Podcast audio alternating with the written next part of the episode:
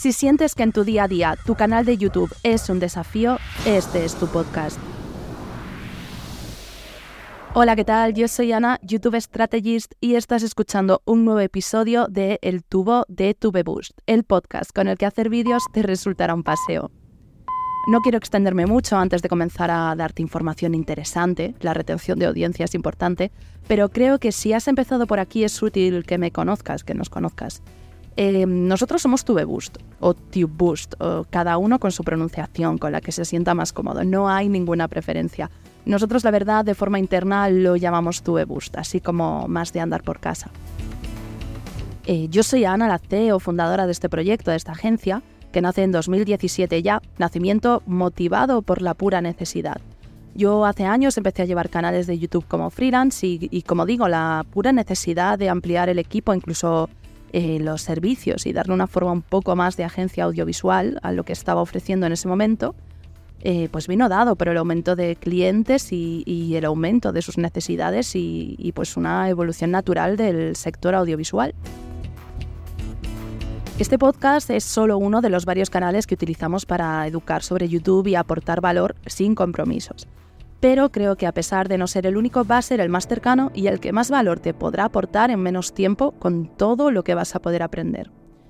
Me gustaría mencionarte antes de empezar oficialmente que en la agencia estamos ofreciendo primeras sesiones de consultoría gratuitas por tiempo limitado. Así que solo tienes que ir a tubeboost.es, hacer clic en el botón y agendar tu sesión.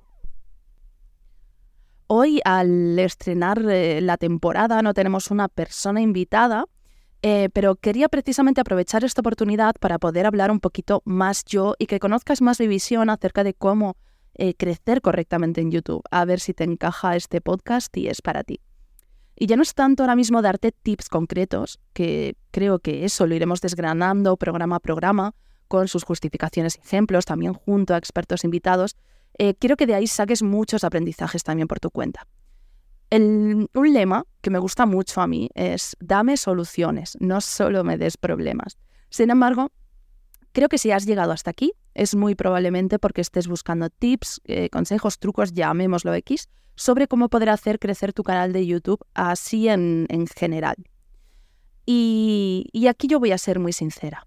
Si has llegado a este capítulo del podcast por ese motivo, es posible que hayas encontrado antes a más gente por el camino, buscando este tipo de trucos casi milagrosos y lo peor es que habrás encontrado a gente que te los da y que si has puesto en práctica no te funcionan ni son mágicos o no son sostenibles en el tiempo, que es peor.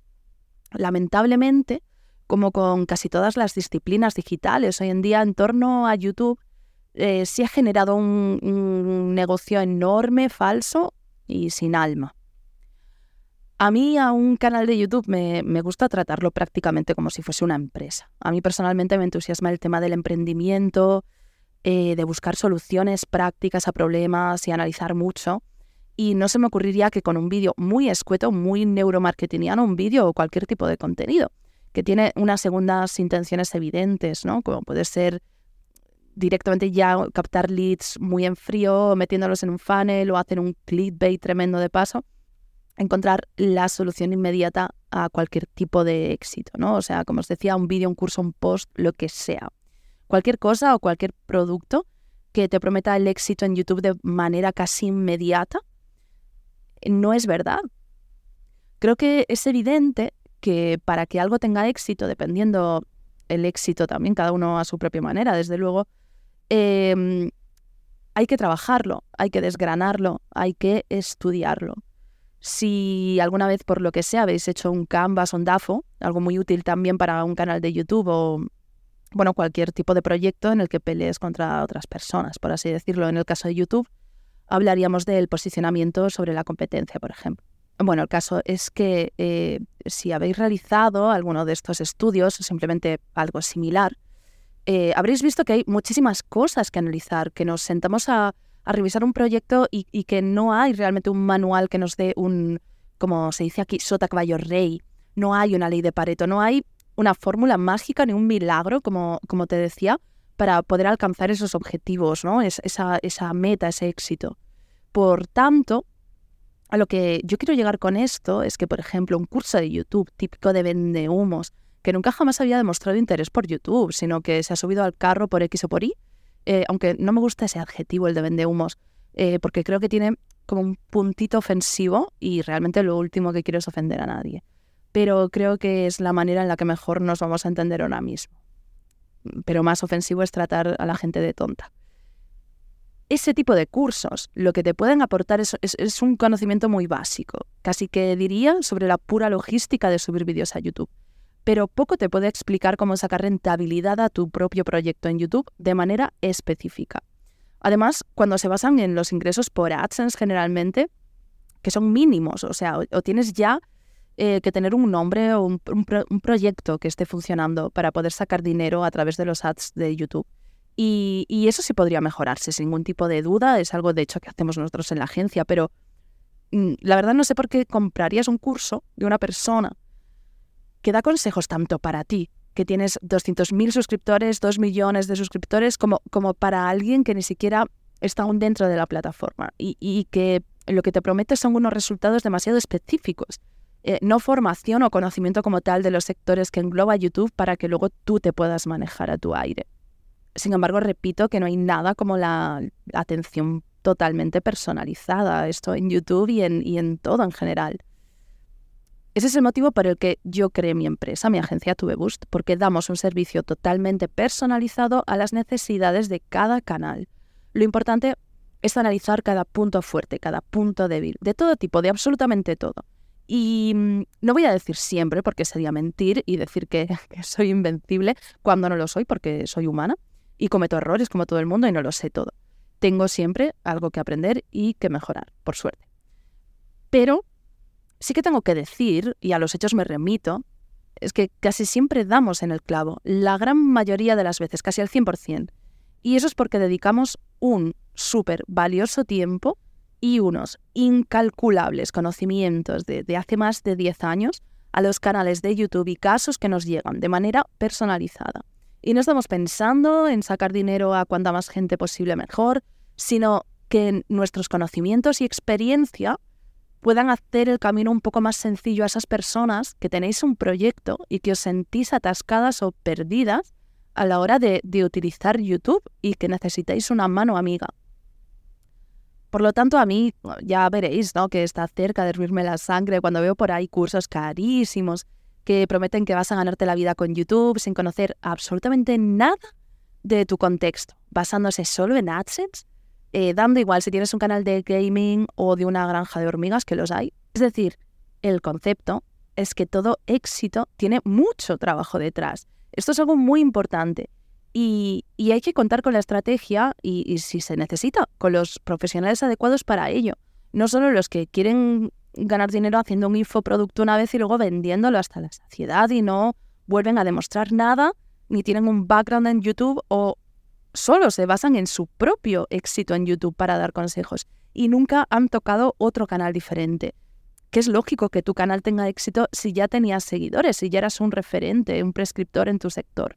Y ojo, que no estoy diciendo que todo el mundo sea igual. Hay ahí fuera gente muy buena, hablando de muchos temas relacionados con el tema de marketing y demás. Pero sí que la mayoría están haciendo mucho mal a prácticamente todos los sectores. Bueno, dicho esto ya, eh, que estaría cerca de ser eh, como mi propio lema como profesional de YouTube. Me gustaría analizar en este episodio una creencia que forma parte de los eh, consejos absolutos que se dan normalmente en los formatos que he ido mencionando acerca de do's y don'ts en un canal de YouTube, es decir, cosas que, se supone que se tienen que hacer y cosas que están prohibidísimas. Una cosa que he escuchado y leído con bastante frecuencia es que YouTube premia la cantidad antes que la calidad a la hora de publicar contenido. Y es normal que si en un curso que vende que vas a llegar a X suscriptores y lo compras, el objetivo para que no cumplan su política de reembolso está en que llegues a esos X suscriptores. Eh, y que eso se ponga como máxima, ¿no? Que, que tú llegues a ese objetivo cuando realmente no tiene nada que ver luego con la viabilidad de un proyecto en YouTube.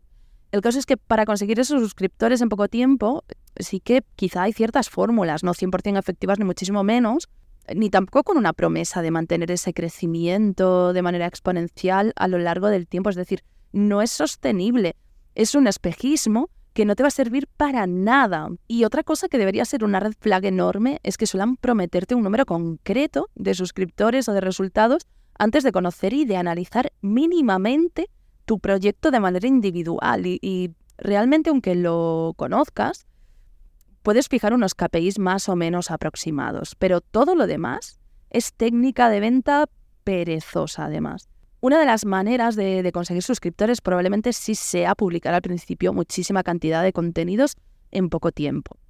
Ser constante, ¿no? Que se lo suele llamar. Pero yo no llamaría constancia a que se te invite a publicar 20, 100, me da igual, ¿sabes? Eh, contenidos mensuales que no aportan absolutamente ningún valor. Al final, esto es un poco eh, como el guacamole, eh, que es em, el juego este en el que tienes que machacar topos con una maza. Eh, así rollo arcade de los salones de juego. Si pruebas con una maza gigante, probablemente le des a muchos topos. Pero al topo que más puntos te da, el topo amarillo, no le des ni una vez. Que no sé si es buena analogía, pero creo que puede llegar a entenderse, ¿no? Cuanto más disperso sea todo tu contenido y menos atención le prestes, más lejos vas a estar de tu público objetivo y de poder impactarle con realmente lo que él necesita, porque tiene que haber como un término intermedio, de esto ya hablaremos, entre lo que el algoritmo quiere, lo que tú quieres hacer y lo que tu público busca. Además, eh, si solo te centras en producir y producir, es que no, no tienes tiempo de analizar, es que es lo más importante sobre todo cuando uno comienza un canal o, es que cualquier proyecto que lance un público. El caso, para mí, ni muchísimo menos eh, publicar más cantidad de contenidos versus publicar pocos contenidos, pero de valor y trabajados, impera. Es al contrario. Y es que te juro que no es una creencia, te juro que es la realidad y es que a los hechos me remito. Depende, por supuesto, de a dónde quieras llegar. Si quieres ser famoso sin más o tener un canal en el que subir contenido a granel, a ver si suena la flauta de la viralidad, para presumir con tus amigos eh, sin ningún tipo de valor, dale, adelante. Es como el tema ahora de la automatización de YouTube, que ya hablaremos de ello, vamos. Eh, pero si quieres crear una esencia, si quieres hacer una marca personal potente, eh, aportar valor y utilizar YouTube como el excelente escaparate que es, ya te insisto que ese no es el camino. Como te decía, tenemos mm, ejemplos de personas que publican sus contenidos cuando les apetece, cuando realmente creen que tienen un buen producto, por así decirlo, que ofrecer. Y esos ejemplos podrían ser creadores como Mr. Jagger, Ter, Jaime Altozano, que son absolutos referentes, absolutos mitos, eh, cada uno en su sector. Me parecen la prueba viviente de que si se hace algo bien, hay un resultado, sin necesidad de crear por crear para alcanzar números que ni siquiera sabes para qué quieres. De esto también hablaremos.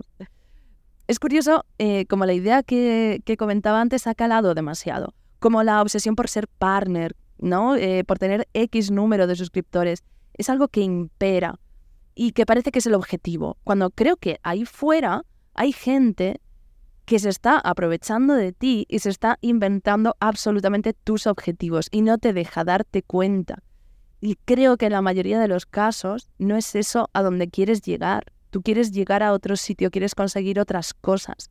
YouTube no tiene esa manera de funcionar. La gente lo, que suele querer hacer es generar mayor marca personal, ¿no? Eh, con, más rigor, captar leads de calidad a través de demostrar el valor que, uno puede aportar, ser referente en su sector.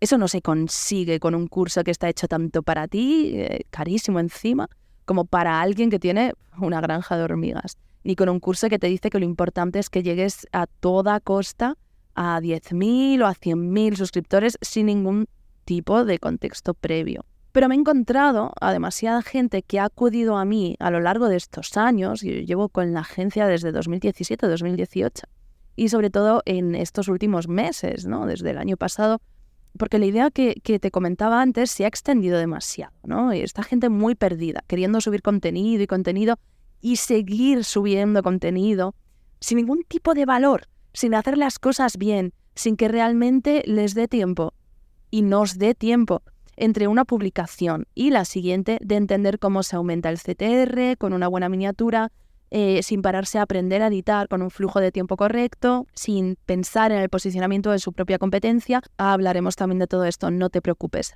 Así las cosas no se hacen y yo es que lo tengo clarísimo y de la prisa y de creer en la magia es de donde nacen luego las frustraciones. Y es que eso lo hemos visto en clientes y en clientes potenciales a los que les hemos dicho directamente que no, que nosotros eh, no trabajamos así y que sabemos que así no se hacen las cosas. O de la frustración de la gente a la que le hemos dicho que quizás sí que podemos trabajar juntos, pero que, de nuevo, no existe la magia, puede existir la casualidad. Y es un factor con el que no se puede contar, pero la magia lamentablemente no. Y hay que trabajar mucho y sobre todo trabajar bien e inteligente. Y para eso hace falta sentarse un momento y dejar de pensar en números y dejar de pensar en aparentar y en maquillar el canal, etcétera, etcétera. Pues eso hay gente a la que no le gusta, porque hay gurús por ahí vendiendo que si compras su infoproducto, su curso, lo que sea, tendrás el santo grial solo por ello, y es que no es así. Hay algo que vamos a ver en algunos de los nombres eh, que pasarán por el podcast a lo largo de los próximos episodios, y que es algo fundamental a la hora de generar una estrategia para un canal, y eso es entender la diferencia entre utilizar YouTube como medio o utilizar YouTube como fin, o ambas. Pero para quien no sepa por dónde voy, lo voy a explicar ahora mismo muy rápido. Ya dedicaremos algún episodio a profundizar un poquito más. Vamos allá. Utilizar YouTube como fin, para mí es algo totalmente aceptable y que no se entienda lo contrario. No es lo que a mí, por ejemplo, como profesional me gusta más trabajar. Pero sí que lo he hecho y es algo totalmente respetable. Incluso hay gente es que, que tiene talento y que parece que ha nacido para tener canales con ese tipo de objetivo, ¿no? Con tremendo talento para ello. Y por otro lado, utilizar YouTube como medio, que para mí que, lo que más nos gusta en la agencia es llevar a gente que, se quiere hacer su marca personal, eh, significaría utilizar el eh, excelente escaparate que te ofrece YouTube para este fin. Es posible que alguna vez hayas escuchado que YouTube es el segundo buscador más consultado del mundo, y solo por debajo del propio Google.